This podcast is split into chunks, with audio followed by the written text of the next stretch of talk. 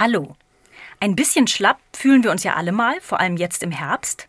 Was aber, wenn einen tagtäglich eine bleierne Müdigkeit lahmlegt? So als hätte einem jemand den Stecker gezogen oder als wäre der Akku leer. Genau so ging es der jungen Lehrerin, über die wir heute hier sprechen. Jede Schulstunde war für Nele Hobst eine Tortur. Dass ich Schwindel bekommen habe, dass ich plötzlich nichts mehr gehört habe auf einem Ohr, dass es gepiept hat und dass ich gemerkt habe, ich kriege gerade so einen totalen Schwächeanfall. Und das ist schon ein blödes Gefühl, wenn da irgendwie 20 Kinder vor einem sitzen und man sich schnell hinsetzen muss und nicht weiß, ob man gleich umkippt.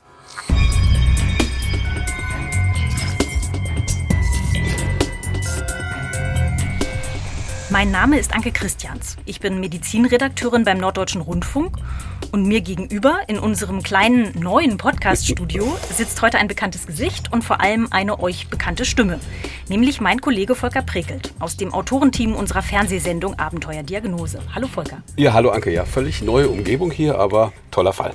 toller Fall und ich finde, es ist ja hier eigentlich auch ganz, ganz nett, mhm. ganz lauschig. Diejenigen von euch, die die ersten vier Staffeln unseres Podcasts gehört haben, werden jetzt schon gemerkt haben, dass heute was anders ist als sonst. Normalerweise hat euch hier immer Anja Martini begrüßt und durch die Folge geführt. Und für diese Staffel muss sie sich jetzt leider ausklinken. Der Grund ist eigentlich ein ganz toller. Anja Martini ist seit kurzem für das neue Ressort Wissen bei der Tagesschau zuständig. Das ist wirklich ein toller Job. Und dort hat sie natürlich sehr viel zu tun und ähm, also, dass sie es momentan einfach zeitlich nicht schafft, nebenbei auch noch einen Podcast zu machen. Und deshalb werde ich erstmal Ihren Part übernehmen. Volker, äh, freust du dich denn, dass es endlich wieder losgeht? Wir waren ja etwas länger in Sommerpause. Ja, auf jeden Fall. Wir haben uns schon wieder die spannendsten Fälle rausgesucht. Was erwartet unsere Hörer und Hörerinnen denn in dieser Staffel? Ja, das sind nach wie vor die abenteuerlichen und mitunter ja hochemotionalen Geschichten von Patientinnen und Patienten, bei denen die Ärztinnen und Ärzte ab einem bestimmten Punkt einfach nicht mehr weitergekommen sind und die meist mit einer spektakulären Diagnose ausgehen, aber gut ausgehen. Und die wir ja alle ähm, aufgezeichnet haben für unsere Fernsehsendung Abenteuerdiagnose. Mhm. Heute starten wir mit der Geschichte von Nele Hobst. Wir haben sie ja schon kurz gehört.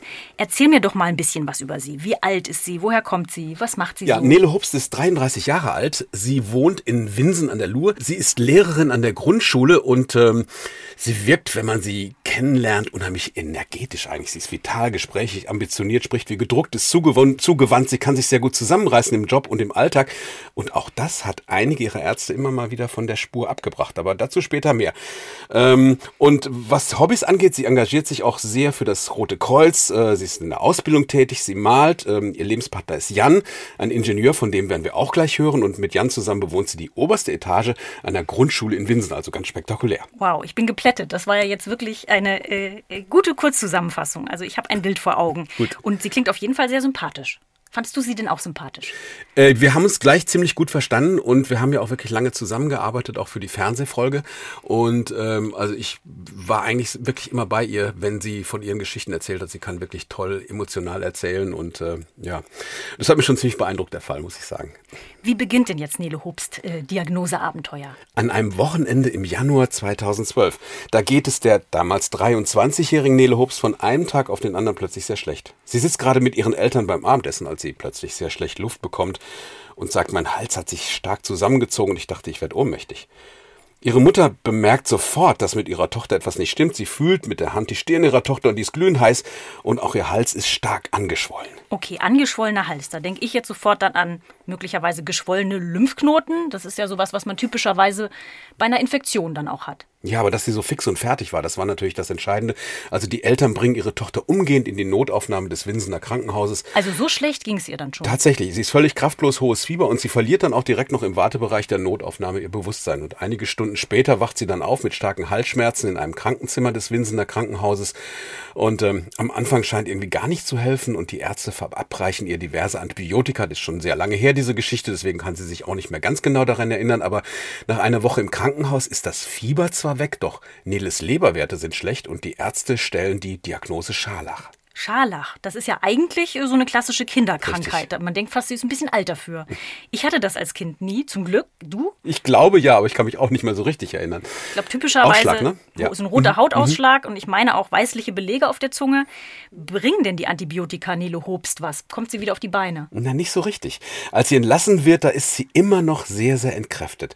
Zwei Wochen Bettruhe, das wird ihr verordnet, doch viel Zeit zum Ausruhen bleibt Nele Hobst eigentlich nicht.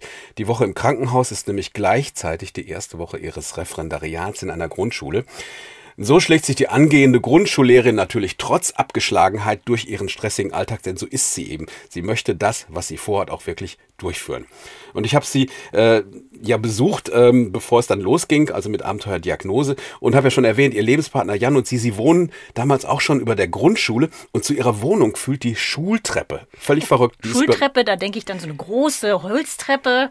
Richtig, genau, mit ganz Stufen. breiten Stufen. Die sind auch so bemalt mit, mit Zahlen und mit Nummern, damit man sich auch noch kleine Einmal-Eins noch merken kann, wenn man da hochgeht. Man schaut in irgendwelche Schulflure rein. Da sieht man dann äh, volle Tornister und Jacken und äh, alles, was dazugehört. Und irgendwann so nach zwei Etagen wird die Treppe dann schmaler und ein bisschen steiler. Und da geht's dann rauf, also zu der Wohnung von Nele und Jan. Und das ist, muss ich auch sagen, eine Treppe, bei der man ganz schön aus der Puste kommt. Und nachdem ich dann aus dem Krankenhaus wieder raus war und soweit wieder gesund war, bin ich gar nicht wieder richtig fit geworden.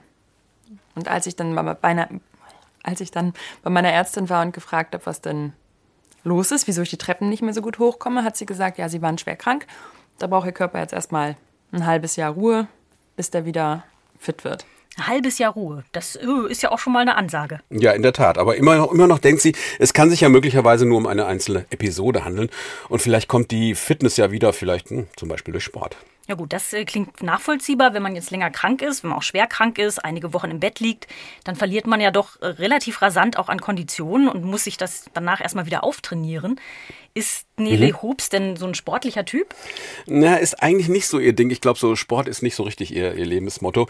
Und äh, deshalb versucht ihr Freund Jan, das ist ein richtig sportlicher Typ, der macht auch regelmäßig Sport, sie zum Laufen zu motivieren aber das konnte sie halt vergessen. Sobald sie irgendwie angefangen hat zu joggen, nach 200 Metern konnte sie einfach nicht mehr. Ne? Ja gut, wenn man könnte jetzt natürlich auch sagen, wenn man nicht so eine Sportskanone ist und sonst nicht joggt und nicht so gut im Training ist, kommt man eben dann auch schnell aus der Puste. Was macht denn Nele und Jan so sicher, dass, dass da was nicht stimmt? Na, weil sie einfach immer schwindelig ist und weil sie ständig Kopfschmerzen hat und weil sie auch nach Wochen nicht so richtig erkennen kann, dass es irgendwie mal wieder bergauf geht. Ja, also es, das war sehr belastend, dass es da halt kein, keine Heilung gab und kein Moment, wo man sagt, so jetzt fühle ich mich mal wieder richtig fit und ähm, jetzt muss ich mich nach der Schule mal nicht hinlegen. Also meistens habe ich dann den Vormittag durchgepowert und wenn ich zu Hause war, habe ich dann erstmal geschlafen. Da höre ich raus, vor der Scharlachinfektion war das alles anders, da war sie belastbarer und energetischer. Mhm. Was sagt denn Ihr Arzt zu dieser extremen Abgeschlagenheit? Und hat sie denn überhaupt zu dem Zeitpunkt einen Hausarzt? Ja, ja, klar. Sie hat einen Hausarzt in der Nähe und den sucht sie auch immer wieder auf. Aber der, sagt sie, der scheint ihr irgendwie nicht so richtig weiterhelfen zu können. Es ging mir halt immer noch schlecht und der hatte keine Lösung für mich parat. Und hatte auch keine Zeit in dem Sinne, weil das war ein Arzt, wo man hingegangen ist und im Wartezimmer gewartet hat. Da saßen dann noch zehn andere Leute und dann wird man nacheinander abgefrühstückt und das war für mich sehr unbefriedigend. Mhm. Das kann ich verstehen. Hat er denn überhaupt irgendeinen Verdacht oder Erklärungsansatz, was ihr fehlen könnte? Kann das jetzt noch eine Nachwirkung dieser Scharlacherkrankung sein? Mich erinnert das ja irgendwie auch ein bisschen an die vielen Menschen, die jetzt nach einer überstandenen Corona-Infektion unter chronischer Müdigkeit leiden. Ja, so ist es. Also ich mache jetzt mal den ersten kleinen Sprung, denn wir erzählen ja wirklich eine sehr, sehr lange Geschichte. Zwei Jahre später, das ist Ende 2013, fühlt sich Nele eigentlich immer noch völlig erschöpft und ist inzwischen ein Dauergast beim Hausarzt. Und äh, der führt den dauerhaften Erschöpfungszustand seiner Patientin und das sind mittlerweile ja Bauchschmerzen, Müdigkeit, Schwindel, Übelkeit, dann Migräne auf psychische Belastung zurück. Und äh, der meint, sie sei wahrscheinlich ziemlich gestresst. Das hört ja auch, glaube ich, kein Patient gerne. Ja, und deswegen hört sie sich das auch nicht mehr so lange lange an. Als es ihr nach den Weihnachtsferien Anfang 2014 immer noch nicht besser geht, da wechselt sie schließlich den Hausarzt. Okay, zweite Meinung einholen. Richtig. Und ähm, sie landet dann bei einer Ärztin, die sie vor Jahren einmal kennengelernt hat und eigentlich ganz sympathisch fand, vor allen Dingen deswegen, weil sich diese Ärztin damals sehr viel Zeit für sie genommen hat. Die Ärztin heißt Claudia Auch und ist Ärztin für Allgemeinmedizin und Naturheilverfahren, Naturheilverfahren großgeschrieben. Und diese Claudia Auch hast du für die Sendung auch interviewt? Ja, habe ich auch. Wie muss ich mir die denn so vorstellen? Sie schaut durch ihre etwas streng wirkende Brille sehr genau, glaube ich, durch die Welt. Und sie kommt mir so ein bisschen oldschool vor. Sie hat eine Papierablage in ihrem Sprechzimmer und ähm, keinen Computer. Das hat sie auch okay mehrfach betont im Interview, dass sie gesagt hat, also das kommt mir nicht ins Sprechzimmer, das lenkt mich nur ab, das lenkt die Patientin ab. Ich will da wirklich zuhören und ich will ein bisschen was spüren. Ich habe es ja schon angedeutet, also Claudia auch hat einen Sinn für alternative Medizin und der hat sich in den vergangenen Jahren auch immer mehr gesteigert. Wie geht äh, sie jetzt denn im Fall von Nele Hobbs genau vor? Na, wir hören sie jetzt mal. Ich würde sagen, zunächst einmal sehr gründlich. Ich mache eine sehr ausführliche Anamnese, so habe ich das gelernt. Der erste Termin geht eine Stunde im Regelfall und hören wir das an und guck, was schon da ist. Das ist alles wichtig, wo man sehen kann, wie ist der Körper versorgt. Also ihr erster Verdacht und auch eher ihre Begründung für die ständige Müdigkeit Vitamin- oder Mikronährstoffmangel. Und sie bietet Nele Hobst eine spezielle Blutuntersuchung an. Im Fokus stehen Mikronährstoffe wie Calcium und Magnesium. Wenn du jetzt sagst, spezielle Blutuntersuchung, was meinst du denn damit? Ja, wie ich das verstanden habe, eine Mikronährstoffanalyse. Das ist eine Laboruntersuchung, die von Heilpraktikern und Alternativmedizinern angeboten wird. Die wird von den Krankenkassen übrigens nicht übernommen. Äh, das muss Nele selbst bezahlen und man muss auch vielleicht sagen, dass Nutzen und Aussagekraft umstritten sind.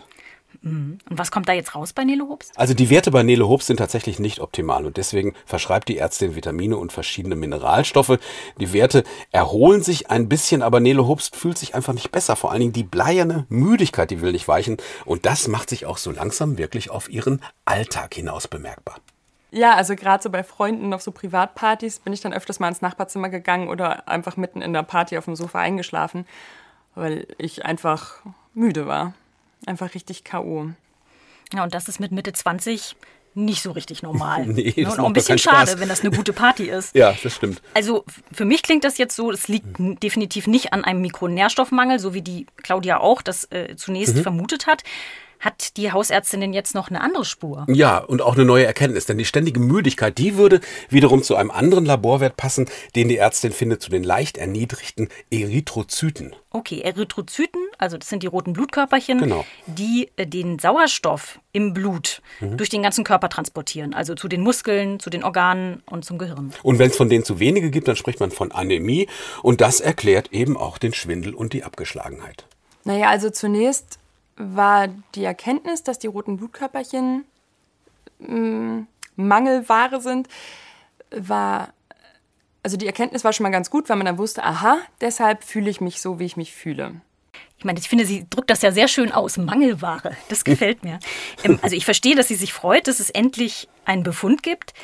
Für mich bleibt aber irgendwie trotzdem die Frage offen, woher kommt denn diese Blutarmut? Ja, da gibt es natürlich viele Erklärungsmodelle. Bei jungen Frauen steckt häufig ein Eisenmangel dahinter, wenn sie zum Beispiel Vegetarierinnen sind oder wenn sie durch starke Regelblutung Eisen verlieren.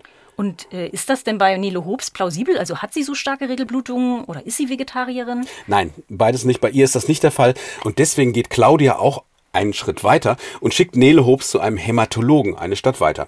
Der Blutspezialist will als erstes eine gefährliche Krebserkrankung ausschließen, nämlich Leukämie. Ui, das äh, kann ich mir vorstellen, wird ja Nele Hobbs bestimmt auch ein bisschen erschrocken haben, dass dann auf einmal sowas Gravierendes im Raum steht. Also eine Erkrankung, bei der die Produktion von Blutzellen im Knochenmark gestört ist. Auf jeden Fall, also ein ernsthaftes Signal, also dass wirklich etwas Ernsthaftes, ein ernsthaftes Problem dahinter steckt und der Hämatologe untersucht ihr Blut und macht eine Ultraschalluntersuchung. Zunächst einmal schaut er sich die inneren Organe an und die Lymphknoten, die sehen allerdings gesund aus und dann will er mit ihr über die Blutwerte sprechen und in dieser Zeit ist Nele manchmal aber schon so schwach, dass ihre Mutter sie zum Termin begleitet und die hören wir jetzt. Also ich war mit ihr hingefahren und wir haben dann auch, ich habe draußen vor der Tür gewartet. Und als sie dann rauskam, das dauerte ja eine ganze Weile, da sagte sie ihm, ja, so richtig gefunden hat er wieder nichts. Aber er hat gesagt, es ist kein Krebs. Das war natürlich teils sehr beruhigend, dass es kein Krebs war. Aber ganz doll glauben, dass sie nichts hatte, das konnte ich überhaupt nicht. Also man hört, dass Nele Hobbs Mutter zu dem Zeitpunkt schon extrem beunruhigt und besorgt ist. Ähm, verständlicherweise. Erzähl doch mal kurz, haben die beiden einen guten Draht? Wie wichtig war Nele Hobbs Mutter auch in der Zeit? Auf jeden Fall. Also sie haben vor allen Dingen einen guten Draht, weil sozusagen es anscheinend eine Tradition in der Familie hat, dass man Lehrer oder Lehrerin ist. Also auch äh, Neles Mutter ist Lehrerin, äh, mittlerweile nicht mehr und äh, hat auch die eine Zeit lang in der Grundschule unterrichtet, über der Nele wiederum wohnt. Also das hängt alles ganz deutlich zusammen. Und sie weiß vor allen Dingen auch, und das habe ich übrigens auch ähm, im Rahmen ähm, des Kennenlernens auch dann richtig begriffen, was das für ein Stress ist. Also gerade im Referendariat oder überhaupt in der Grundschule zu unterrichten.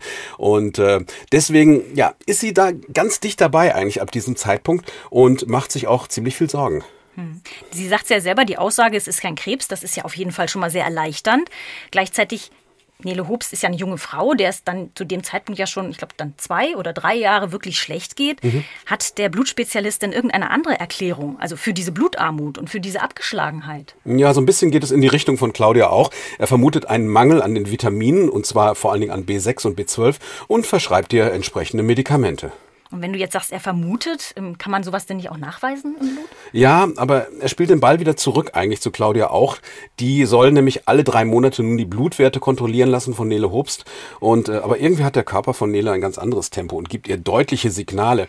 Und ähm, dann gibt es tatsächlich einen Termin, wo der Körper richtig streikt. Da hat sie einen Schultermin, so ein Elterngespräch in der Grundschule, komplizierte Sache halt. Da muss man sich also auch richtig konzentrieren, da muss man sich Zeit für nehmen, da muss man die richtigen Worte finden. Und da ist schon schummrig, als sie die Eltern hinaus begleitet aus der Schule und dann plötzlich im Sekretariat, da geht gar nichts mehr, wie aus dem Nichts. Ähm, das ist nun mal nach einem Elterngespräch ist mir es passiert, dass mein Kreislauf weggebrochen ist und dann war ich aber zum Glück im Sekretariat und das konnte dann alles gehandelt werden. Aber in der Klasse hatte ich es öfters, dass ich mich dann plötzlich hinsetzen musste, weil mir schwarz vor Augen geworden ist. Das heißt, sie ist dann so richtig zusammengeklappt. Muss sie ich mir ist, das so sie vorstellen? ist richtig zusammengeklappt und glaube ich, die Konrektorin kam dann noch dazu halt. Und ich weiß gar nicht, ob sie das so gut fand in dem Moment, dass das so viele mitkriegen, weil seitdem hat sie nämlich, kannst dir vorstellen, was sie für einen Horror seitdem hat. Also es ist einfach schlimm, wenn man ständig mit dieser riesigen Angst rumläuft, dass man sich auf den eigenen Körper nicht mehr verlassen Ja, kann. und dass das plötzlich oft in der Klasse passiert, also vor den ganzen Kindern halt. Wie geht sie denn dann weiter mit dieser Angst um? Naja, zunächst mal schleppt sie sich immer weiter zum Unterricht, weil ich habe ja schon gesagt, sie ist auch sehr ehrgeizig, sie will ihren Job machen, sie reißt sich zusammen und ähm, trotzdem aber auf der, auf der Sollseite mehren sich halt immer die Probleme. Kieferschmerzen kommen plötzlich dazu, Tinnitus, also Probleme mit den Ohren, ähm, Aften, Magenkrämpfe, eine ganze Menge schon. Okay, also es fing an mit extremer Müdigkeit, mit Kopfschmerzen, mit Schwindel und Die berühmte Treppe, die sie nicht mehr die hochkommt der berühmte. Schultreppe, die sie nicht mehr hochkommt. Und jetzt dazu noch all diese neuen Beschwerden, die ja auch eher so für mich diffus klingen, irgendwie so nicht richtig zuzuordnen. Was unternimmt Nele Hobbs denn jetzt? Ja, sie startet wirklich jetzt einen jahrelangen Ärztemarathon. Es geht zum Zahnarzt, es geht zum Hals-, Nasen-, Ohrenarzt. Sie führt auch Buch akribisch darüber. Das durfte ich natürlich auch alles lesen. Sie lässt sogar ihr Herz untersuchen, aber auch ohne Erklärung für Schwindel, Kopfschmerzen und seit neuestem auch noch eine hohe Anfälligkeit für Infektionen. Okay, also sie ist ständig krank. Ja, also sie nimmt fast jeden Keim, der in der Schule grassiert, nimmt sie mit. Du meinst, wenn auf der Schule viel Verkehr ist, wenn da die ganzen kleinen, kleinen Rotznasen, sag ich jetzt Ja. mal freundlich. Und ähm, jetzt äh, will natürlich Claudia auch dort auch da intervenieren und sie versucht einfach das Immunsystem der Lehrerin widerstandsfähiger zu machen mit aus ihrer Sicht ähm, natürlich also folgerichtig mit Naturheilverfahren. Gerade von der anthroposophischen Therapie habe ich auch Mistel mit ihr gemacht, weil es die Immunabwehr stärkt. Okay, Mistel, also eine alte Heilpflanze. In der Naturheilkunde geht man davon aus, dass die unspezifisch das Immunsystem stimulieren soll. Ähm, Solche Präparate werden ja manchmal auch begleitend bei der Krebsbehandlung eingesetzt. Okay. Ich glaube, wich wichtig ist, dass wir vielleicht an der Stelle einmal sagen, die Wirkung ist meines Wissens nach wissenschaftlich nicht sicher nachgewiesen. Hat diese Therapie denn bei Nele Hobst einen Effekt? Nicht wirklich. Auch die nächste Blutuntersuchung offenbart, also nicht nur die Zahl der roten Blutkörperchen ist nach wie vor zu niedrig, sondern inzwischen ist auch die der weißen Blutkörperchen gesunken. Okay, weiße Blutkörperchen, also Leukozyten. Die sind entscheidend für eine gute Immunabwehr, bekämpfen Erreger. Und sind zu wenige im Blut, ist das ein Problem. Ja, und laut Labor hat nämlich Nele Hubs zu wenig Leukozyten für eine optimale Immunabwehr. Und fängt sich deswegen in der Schule Genau. ständig neue Keime ein. Was macht die Hausärztin denn jetzt mit diesem Befund? Zieht sie jetzt wieder einen Spezia Blutspezialisten hinzu? Ja, es ist wieder der Hämatologe, der dazugezogen wird. Aber für den ist der Wert, und da zitiere ich jetzt auch Nele Hobst, noch im Rahmen. Er führt keine weiteren Untersuchungen durch. Okay, was heißt denn noch im Rahmen? Eine Erklärung könnte zum Beispiel sein, Leukozytenwerte könnten auch im Rahmen von Infektionen erniedrigt sein. Also zum Beispiel bei der Grippe. Da verbraucht der Körper besonders viele dieser Abwehrzellen und braucht danach wieder einige Zeit, bis er genug frische Leukozyten gebildet hat. Und ähm, dass man mal etwas niedrige Werte hat, und das ist wahrscheinlich seine Sichtweise, das muss also nicht sofort Grund zur Sorge sein. Gut, aber in ihrem Fall ist das ja irgendwie doch ein bisschen anders. Also sie leidet ja jetzt schon seit mehreren Jahren, ist chronisch abgeschlagen, chronisch krank mit Mitte, Ende 20. Ja, so sechs, sieben Jahre geht das so ungefähr. Mhm. Also für mich klingt das schon nach einem Grund, sich Sorgen zu machen. Ja. Wenn sie im ersten Stock war, musste sie schon mal eine Pause machen, weil sie nicht mehr konnte, musste sich am Geländer festhalten. Ich, ich kann nicht mehr. Es ist einfach zu viel. Und mir da auch die Tränen liefen und ich dann einfach dachte, okay, ich muss irgendwie geht es mir überhaupt nicht gut. Ich finde, da hört man so richtig, wie, Ja. wie emotional und aufgewühlt sie ist und wie sehr sie das mitgenommen hat. Und das davor, das war wahrscheinlich nochmal ihr, ihr Freund. Genau, Jan. Mhm. Du hast ja mit, auch mit ihm für die Sendung länger geredet. Wie hat der diese Zeit denn erlebt? Das muss ihm ja auch ordentlich zu schaffen gemacht haben. Ja, das kannst du wohl laut sagen. Und es war so schlimm, dass er wirklich erst gar nicht mitmachen wollte. Also er hatte eigentlich gar keine Lust mehr, erstmal sich nochmal wieder reinzuversetzen in die ganze Zeit. Und hat es aber dann netterweise dann doch gemacht. Und ähm, aber er leidet halt kräftig mit, denn das geht ja jetzt, wir haben es gerade mal so kurz ausgerechnet, schon so fünf, sechs, sieben Jahre so. Und im Winter 2017, da kommt sie plötzlich überhaupt nicht mehr hoch. Erkältung, Husten, Atemnot, Bauchschmerzen, eine ganz beeindruckende Liste. Was nun? Also sie war ja schon bei so vielen Ärzten. Zieht irgendjemand denn jetzt endlich mal die Reißleine? Ja, sie ruft wieder ihre Hausärztin an und den Hämatologen und der schickt sie tatsächlich jetzt in ein Krankenhaus, in ein Hamburger Krankenhaus. Da atmet man so ein richtig, ich finde, da atmet man so ein bisschen auf. Also Ja. denkt man sich, endlich, endlich passiert was, endlich nimmt das jemand ernst und äh, geht dem mal richtig nach. Wie geht's weiter im Krankenhaus? Ja, aber wart's ab. Dort testen die Ärzte sie zunächst erstmal auf Borreliose und HIV, das sind Standarduntersuchungen. Und immer wieder schildert sie ihre zahlreichen Symptome, wie die Kopfschmerzen und die, die heftigen Bauchkrämpfe. Doch die Ärzte bringen das irgendwie alles nicht zusammen, diese diversen Symptome. Und sie sind auch nicht beunruhigt, was das Blutbild angeht. Äh, Hat die Ärzte im Krankenhaus denn überhaupt nicht interessiert, dass die Anzahl ihrer roten und ja auch ihrer weißen Blutkörperchen so niedrig ist? Na, auch da heißt es, die Werte sind noch nicht so schlimm. Obwohl es Nele Hobbs ja richtig schlecht geht, wird sie ohne Diagnose wieder entlassen und mittlerweile geht's ja natürlich auch psychisch schlecht. Manchmal sitzt sie zu Hause und, und, und leidet vor sich hin und befürchtet, irgendwie an Depressionen vielleicht zu leiden mit einem Burnout-Syndrom. Burnout-Syndrom ist natürlich unter Lehrern jetzt auch eine nicht so seltene Erkrankung. Sie kann es aber mittlerweile eben auch nicht mehr auseinanderdröseln. Liegt es jetzt wirklich an einer mysteriösen Krankheit oder doch am Stress oder gibt es da irgendwie fließende Grenzen? Jetzt hast du mir ja erzählt, dass Nele Hobst auch so eine kleine Perfektionistin ist und wahrscheinlich immer 110 Prozent gibt. Ähm, ist es vielleicht tatsächlich einfach zu viel Stress in der Referendariatszeit? Ja, möglicherweise. Also es gibt so einige ähm, Sachen, die sie besonders gestresst haben. Das hat sie auch nochmal äh, hin und wieder erzählt. Also sie hat dann zum Beispiel äh, in einer eh schwierigen Klasse noch den schwierigsten Schüler aus der Nachbarklasse aufs Auge gedrückt. Das ist ihr Originalton mit den Worten, wenn einer das hinkriegt, wenn eine das hinkriegt, dann du. Und äh, natürlich äh, hat sie das dann angenommen und hat sich dem Kampf gestellt und hat sich da auch wirklich dann festgebissen an den Problemen. Und in dieser Zeit, da gehen die Blutwerte auch deutlicher nach unten und plötzlich ist sie auch wieder da, diese Angst vor einer schwerwiegenden Bluterkrankung. Nachts kann sie nicht mehr schlafen. Das ist wie so ein, wie so ein endlos Horrorfilm, in dem sie alles immer wieder durchgeht. Ich möchte einfach wissen, was ich habe. Ich möchte eine Diagnose haben. Ich möchte wissen, was ich machen kann, damit es mir besser geht. Also wirklich Verzweiflung. Und Ja. also klingt für mich schon so, als wäre sie ziemlich am Nullpunkt. Ja, aber jetzt gibt's zumindest mal wirklich einen, einen wirklich einen schönen Schimmer in der Geschichte. Denn 2019 machen Nele und Jan das, was sie sich schon ganz, ganz lange vorgenommen haben, trotz aller Probleme. 2019 haben wir geheiratet. Ja, ich wusste nicht ganz, ob ich den Hochzeitstag so überstehe und ob ich abends noch feiern kann oder ob ich dann irgendwie auf meiner eigenen Hochzeit in der Ecke liege und schlafe. Sie lacht da so sympathisch, aber eigentlich ist das ja schon krass, wenn sie sich nicht einmal mehr sicher sein kann, für diesen ganz besonderen Tag genug Energie zu haben. Wie lief das denn dann? Lag sie da tatsächlich auf der Hochzeit irgendwann in der Ecke und hat geschlafen? Und alle anderen haben getanzt? Ich weiß es nicht. Also wenn man den Hochzeitsfotos glauben darf, dann lief das alles wunderbar. Die haben das gut hinbekommen und äh, haben auch anschließend eine Hochzeitsreise gemacht. Aber dann geht's ihr wieder schlecht. Da fällt sie effektiv für mehrere Wochen auf der Arbeit aus, weil sie sich vor Schmerzen kaum noch aus dem Bett bewegen kann und sagt, ich hätte einfach den ganzen Tag verschlafen können. Jetzt also auch noch Schmerzen? Wo denn genau? Das vor allen Dingen am Rücken und an der Halswirbelsäule. Und ähm, na, das macht ihr natürlich auch kräftig zu schaffen. Und sie geht wahrscheinlich wieder zu, zu ihrer Hausärztin. So wie ich das verstanden habe, die einzige Ärztin, bei der sie das Gefühl hat, die nimmt sie ernst, die kümmert sich, zu der Ja. hat sie Vertrauen. Ja, die setzt wieder die Brille auf und beugt sich über die Blutwerte und registriert, dass es ihr mittlerweile an weiteren Blutkörperchen mangelt, nämlich an den Blutplättchen. Die Blutplättchen oder Thrombozyten, die sorgen dafür, dass die Blutgerinnung funktioniert. Sind es zu wenige, kann das zu gefährlichen Blutungen führen. Und plötzlich zeigen die Werte aller drei großen Zellreihen nach unten und zwar sehr, sehr deutlich. Okay. Bisher haben die Ärzte, vor allem ja auch der Hämatologe, diese Blutbildveränderung ja nicht besonders ernst genommen. Das ändert sich jetzt hoffentlich aber. Naja, der Hämatologe schaut jetzt mal ganz genau hin und hält plötzlich gleich mehrere Bluterkrankungen für denkbar. Zum Beispiel eine seltene Erkrankung im Knochenmark, dort wo die Blutzellen gebildet werden. Aber eigentlich, und das sagt er eigentlich gleich im zweiten Satz, ist Nele Hobst viel zu jung dafür. Das ist eigentlich eine Krankheit, die kriegen nur Männer über 70. Und da passen sie ja nicht so ins Bild. Also das war sein Kommentar dazu. Er hat das zwar aufgeschrieben auf meinen Zettel, aber hat es eigentlich sofort wieder als sehr unwahrscheinlich abgetan. Um herauszubekommen, ob sie vielleicht doch an dieser seltenen Krankheit erkrankt ist, wäre eine besondere Untersuchung, eine Knochenmarkpunktion erforderlich. Okay, Knochenmarkpunktion, das heißt eine Entnahme von Knochenmark aus dem Beckenkamm. Dafür wird eine Hohlnadel in den Beckenknochen eingeführt. Soweit ich weiß, ist das kein besonders angenehmer Eingriff, aber normalerweise geschieht das, glaube ich, unter einer lokalen Betäubung. Ja, aber der Hämatologe, der stellt sich so eine entscheidende Frage und die ist auch wirklich ganz wichtig für die Geschichte. Ist das wirklich notwendig bei einer so jungen Frau?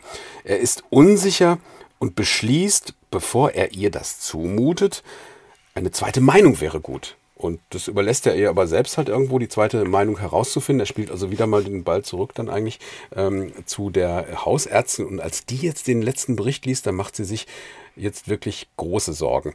Ähm, schon klar, dass äh, Nele Hobbs tatsächlich nicht ins Raster dieser Bluterkrankung passt, aber wenn nur der geringste Verdacht besteht, sollte man dann nicht sofort aktiv werden? Und jetzt geht sie ans Telefon und sie ruft einen früheren Mitstudenten an. Und wenige Tage später hat Nele Hobbs dann schon einen Termin in einer Hamburger Spezialpraxis, Abkürzung HOPA, und dahinter steckt Hämatologisch-Onkologische Praxis Altona. Und dort trifft sie auf die Hämatologin Yildiz Can und der ist nach Durchsicht der Unterlagen sofort klar. Besonders die niedrigen roten Blutkörperchen, also die Blutarmut, die erklären so einiges. Ja, also das Herz kann ja auch das wenige Blut nicht mehr kompensieren, also kann nicht mehr weiter verarbeiten und dann entsprechend entstehen dann die Folgen. Luftnot, Abgeschlagenheit, Müdigkeit, auch Enge und ähm, Schwindel, Tinnitus, das alles kommt dann danach. Das ist ja jetzt eine ziemlich genaue Auflistung von Nele Hubs Symptomen, bis hin zu diesem Ja. Tinnitus, dem Piepen im Ohr. Ne, Du hast ja vorhin gesagt, das hatte sie dann eine Weile auch. Ja, auch im Unterricht. Und hinter all dem steckt jetzt diese ja seit vielen Jahren bestehende Blutarmut. Und dazu kommt ja noch der Schwund von weißen Blutkörperchen und Thrombozyten. Und das sind jetzt wirklich zusammengenommen Alarmzeichen. Da läuft etwas gefährlich aus dem Ruder und Yildiz Can hat sofort einen Verdacht. Also es gibt ja diese drei Zellreihen sozusagen, die weißen, die roten Blutkörperchen und dann die Blutplättchen. Und wenn man wirklich von allem etwas wenig hat, dann muss man in diese Richtung denken. In diese Richtung. Verrate uns doch mal. In welche Richtung denkt Frau Dr. Chan jetzt? Sie gibt erstmal eine spezielle Untersuchung in Auftrag. Dabei werden Blutzellen herausgefiltert und vermessen und tatsächlich bei Nele Hobbs zeigen sich Veränderungen. Die ganze Blutbildung im Knochenmark scheint total gestört zu sein. Und dann habe ich gesagt, dann müssen wir, sollten wir, um ganz sicher zu wissen, was es ist, ähm, sollten wir eine Knochenmarkpunktion machen. Allerdings bin ich mir nicht sicher, weil sie dafür zu jung sind, habe ich ihr gesagt. Ich finde es ja interessant, dass alle Ärzte so zögern und immer überlegen, machen wir jetzt die Knochenmarkpunktion oder nicht? Ist Nilo Hobbs zu jung oder nicht? Ich würde ja denken, nach all dieser Leidenszeit, wenn diese Untersuchung jetzt irgendwie Aufschluss geben kann, dann muss man die doch machen. Ja, äh, das denkt Nele Hobbs auch und sie ergreift wirklich diesen Zipfel sofort mit der Hand und lässt sich das gar nicht zweimal sagen. Also bevor der Satz, glaube ich, noch ausgesprochen ist von, von äh, Frau Chan, hat sie sich eigentlich schon entschieden. Der Eingriff soll gemacht werden. Der Eingriff soll ihr endlich Gewissheit bringen und Yildiz Chan führt die Punktion dann auch selbst durch. Und wie schlimm, wie schmerzhaft fand Nilo Hobbs das dann? Es war schon ziemlich schmerzhaft, aber zum Glück auch recht schnell vorbei. Das ist ihre Erinnerung. Und äh, als sie zu Hause ist, soll sie sich erstmal 24 Stunden ausruhen, hat im Bett gelegen, hat Serien geschaut und hat ein bisschen verdrängt auch und ahnte eigentlich zu diesem Zeitpunkt nicht, was dann 13 Tage später gesagt werden sollte. Okay, du meinst 13 Tage später, da kam dann wahrscheinlich der Befund, die Diagnose. Und ich merke schon, du willst jetzt die Spannung auf die Spitze treiben. Ne? Lass mich raten, das kam, da kam nicht wirklich was Gutes bei raus. Ja, also zwei Wochen hat das Labor erstmal gebraucht und es ist der 23. September 2020. Da fährt Nele Hobbs mit ihrer Mutter erneut nach Hamburg, um das Ergebnis der Knochenmarkpunktion zu erfahren. Und im Auto habe ich gemerkt, oh, ich musste gleich rechts ranfahren und aussteigen, weil sich schon wieder alles gedreht hat. Mir war super schwindelig, mir war, schlecht. Ich hatte das Gefühl, mein ganzer Kreislauf sackt weg. Und ich habe kein Gefühl mehr in den Beinen. Es war so richtig, richtig unangenehm. Ja, und dann kamen wir aber irgendwann ja da an. Okay, es klingt für mich aber schon auch so, als, als hätte da die Angst vor dem, was ihr Frau Chan dann möglicherweise mitteilt, eine ganz gewichtige Rolle gespielt. Ja, das ist wahrscheinlich ineinander übergegangen. Und äh, sie muss an diesem Tag dann auch gar nicht lange warten. Da bittet sie Dr. Chan schon zu sich ins Büro und ihre Mutter muss, wir erinnern uns, 2020 Lockdown draußen warten. Stimmt, Corona. Ja, und als ich dann ähm, reinkam zu ihr ins Zimmer, hat sie gesagt, okay, es gibt eine gute und eine schlechte Nachricht? Weil ich weiß, dass so eine Diagnose gar nicht einfach ist. Wenn man, ich versuche auch gerne äh, nicht mit lateinischen Wörtern, sondern mit einfachen Wörtern den Patienten zu erklären, was sie haben. Aber trotzdem, also der Schlag ins Gesicht, sie haben jetzt eine bösartige Blutkrebserkrankung. Oh Mann, ja, ich hatte das fast schon befürchtet. Also doch Blutkrebs. Was, das muss, ist ja eine furchtbare, im Grunde genommen unvorstellbare Situation mit Ende 20. Ja, Schlag Das- ins Gesicht. Schlag ins Gesicht, das trifft es auf jeden Fall total gut. Ich kann mir vorstellen, dass Nele Hobster erstmal sprachlos war. Welche Blutkrebserkrankung ist es denn? Ja, das verrät uns jetzt unser Diagnoselexikon. Die seltene Erkrankung beginnt im Knochenmark, der Kinderstube der Blutzellen. Dort teilen sich die Stammzellen und bilden die unterschiedlichen Blutkörperchen, rote, weiße und Thrombozyten. Aus bisher unbekannten Gründen sorgt eine genetische Veränderung dafür, dass die Produktion fehlerhaft ist und immer weniger Blutzellen gebildet werden. Der Mangel an weißen Blutkörperchen macht den Körper anfällig für Infektionen. Der Mangel an roten Blutkörperchen führt zu Blutarmut und damit zu Sauerstoffmangel. Das sorgt für Schwindel und Kopfschmerzen und erklärt auch andere Symptome wie Tinnitus und Bauchschmerzen. Der Name MDS, Myelodysplastisches Syndrom. Volker, jetzt musst du einmal erklären, wie kann das denn sein, dass da vorher niemand drauf gekommen ist? Acht oder neun Jahre und sie war immer wieder bei Hämatologen. Immer wieder wurde ihr Blut untersucht. Also es gibt zwei Erklärungsmodelle und sie wird auch selbst gleich noch ganz aktuell was dazu sagen. Ähm, von MDS sind meistens Menschen betroffen, die bereits über 60 Jahre alt sind. Und die Krankheit tritt zwar eben auch in jüngeren Lebensalter auf, aber eben sehr selten. Und ähm, wir kennen ja auch die Haltung vieler Mediziner, die sagen, also wenn man das berühmte Hufgetrappel hört, dann soll man an die Pferde denken und nicht an die eher sehr seltenen Zebras. Und ähm, deswegen wurde das schnell beiseite geschoben immer. Außerdem muss man auch sagen, ich habe ja erwähnt, dass Nele Hopp sich auch immer Mühe gegeben hat, auch zu Arztterminen topfit zu erscheinen, sich zusammenzureißen, dass sicherlich auch der ein oder andere Arzt gedacht hat, nee, das kann doch nicht sein halt irgendwo. Also die er konnte ja nicht wissen, dass sie danach fast wieder abends zusammenbricht oder dass sie dann irgendwie zwei Tage im Bett liegt. Aber sie hat sich auch immer so zusammengerissen, dass dann auch einige wirklich nicht dran geglaubt haben, also dass das so eine schwerwiegende Erkrankung ist. Dabei hätte man durchaus schon früher mal genauer hinschauen und vielleicht auch früher diese Knochenmarkpunktion machen können. Ja, eine eindeutige Antwort, ohne Wenn und Aber. Jetzt sagte Nele Hobst ja, Dr. Chan hätte bei diesem Diagnosegespräch eine schlechte und eine gute Nachricht gehabt. Jetzt hoffe ich ja sehr auf die gute. Was Ja. war denn, was war das denn? Die gute Nachricht ist, dass sich die Krankheit behandeln lässt, allerdings nur mit einer Stammzelltherapie. Die ist wirklich unumgänglich, denn die Erkrankung kann unbehandelt in eine lebensbedrohliche akute Leukämie übergehen und tatsächlich zum Tod führen. Stammzelltherapie. Mhm. Jetzt hilf mir noch mal ein bisschen auf, den, auf die Sprünge. Das bedeutet, Nele Hobst braucht Neues ein neues Knochenmark. neues Knochenmark als Ersatz für ihr krankes Knochenmark. Und ich glaube, vor, vor so einer Transplantation von gesunden Stammzellen müssen die eigenen, die kranken, erstmal durch eine ziemlich hochdosierte Chemotherapie zerstört werden. Richtig. Das ja, ist eine extrem belastende Handlung mit, mit vielen, vielen Risiken und das hat sie jetzt alles vor sich. Wie hat Nele Hubs denn auf diese Nachricht reagiert und überhaupt auf diese Diagnose? Naja, zunächst einmal, wie ähm, wir sie schon ein bisschen kennengelernt haben. Also sie hatte mir gesagt, also ich hatte schon das so das Gefühl, dass die Ärztin Tränen in den Augen hatte und ich sie trösten musste, so vom Gefühl her oder so. Und äh, es ist okay. Ich bin einfach zufrieden, dass ich einfach eine Diagnose habe. Und das war sie in dem Moment auch. Sie hat allerdings in der Zeit, die jetzt kommt, also wirklich in der Stammzelltherapie, natürlich noch ganz andere Momente erlebt und äh, auch sehr, sehr gelitten.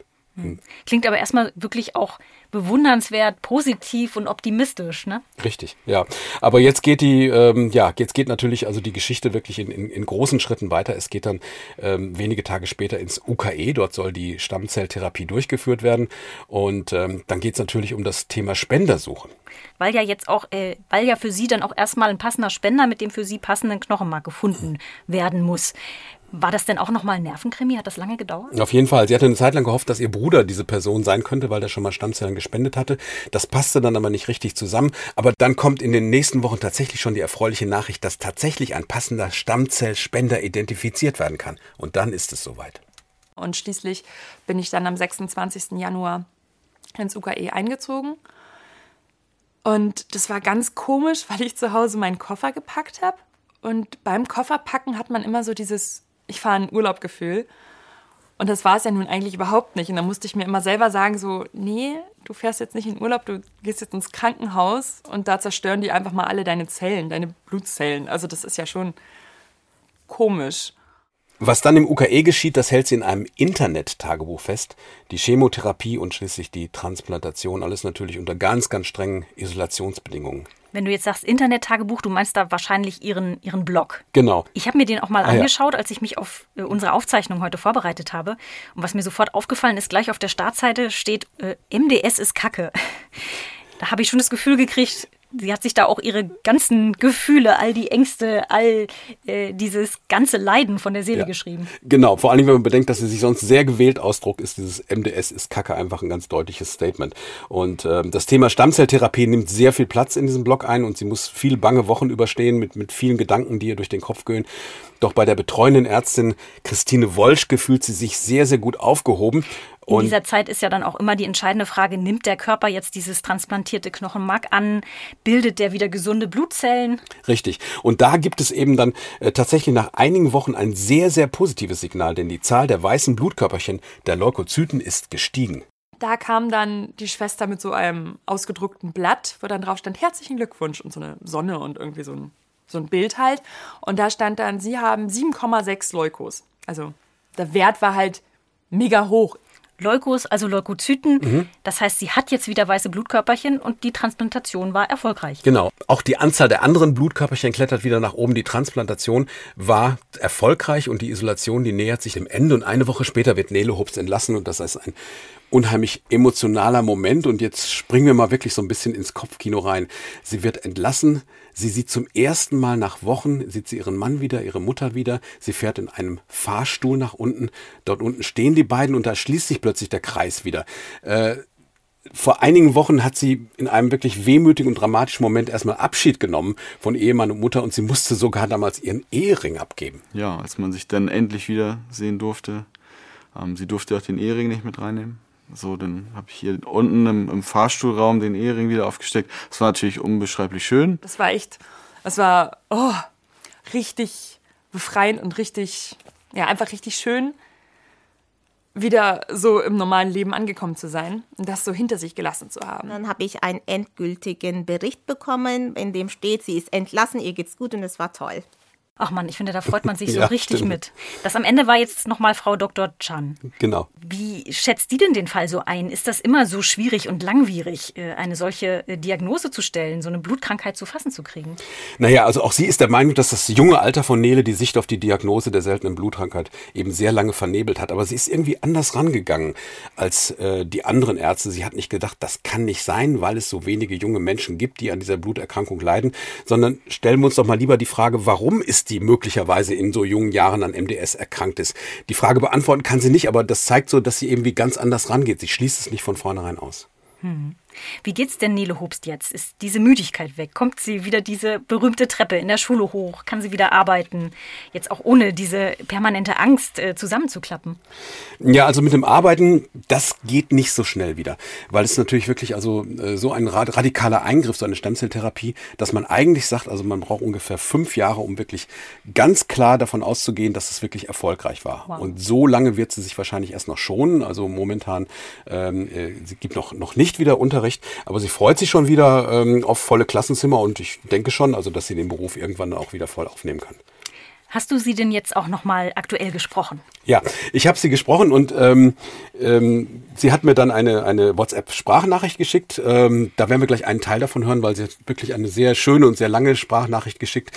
In der hat sie auch vor allen Dingen erstmal beschrieben, ähm, ja, was auch so im Kopf vorgeht äh, bei so einer Stammzelltherapie, dass sie sagt, das musst du dir mal vorstellen. Also ich habe jetzt irgendwie eine andere Blutgruppe, als ich vorher hatte. Ich, ich habe bestimmte Allergien nicht mehr, die ich hatte. Also es ist sozusagen also wirklich so ein, so ein, so ein echter Turnaround gewesen halt dabei. Und ähm, aber hören wir noch mal selbst, also wie sie sich selbst noch mal äußert, also zu ihrer Erfahrung jetzt mit der Krankheit. Aber insgesamt geht es mir wirklich gut und ich kann mich da überhaupt nicht beschweren. Ich bin einfach nur richtig froh, dass ich noch am Leben bin. Ja. Und was ich noch wichtig finde, ist, Ärzte sollten wirklich auf ihre Patienten hören und sie ernst nehmen. Klar kann es auch immer sein, dass es eine harmlose Ursache ist oder dass irgendein Patient übertreibt, aber davon kann man nicht ausgehen. Und mir wurde inzwischen schon sehr oft bestätigt von sehr vielen Seiten, dass auch viele junge Menschen an MDS erkranken und dass es unverständlich ist, dass bei mir nicht schon viel früher das Knochenmark kontrolliert wurde. Wer mehr erfahren will, der sollte bitte mal auf ihre Website gucken, www.kaputtes-blut.de und da gibt es übrigens auch einen schönen Bericht äh, über unsere Dreharbeiten aus, aus ihrer Sicht. Genau, denn die Filmfassung zu Nele Hobsts Abenteuerdiagnose, da warst du ja auch verantwortlich für, da hast du ja einen sehr schönen Film zugemacht.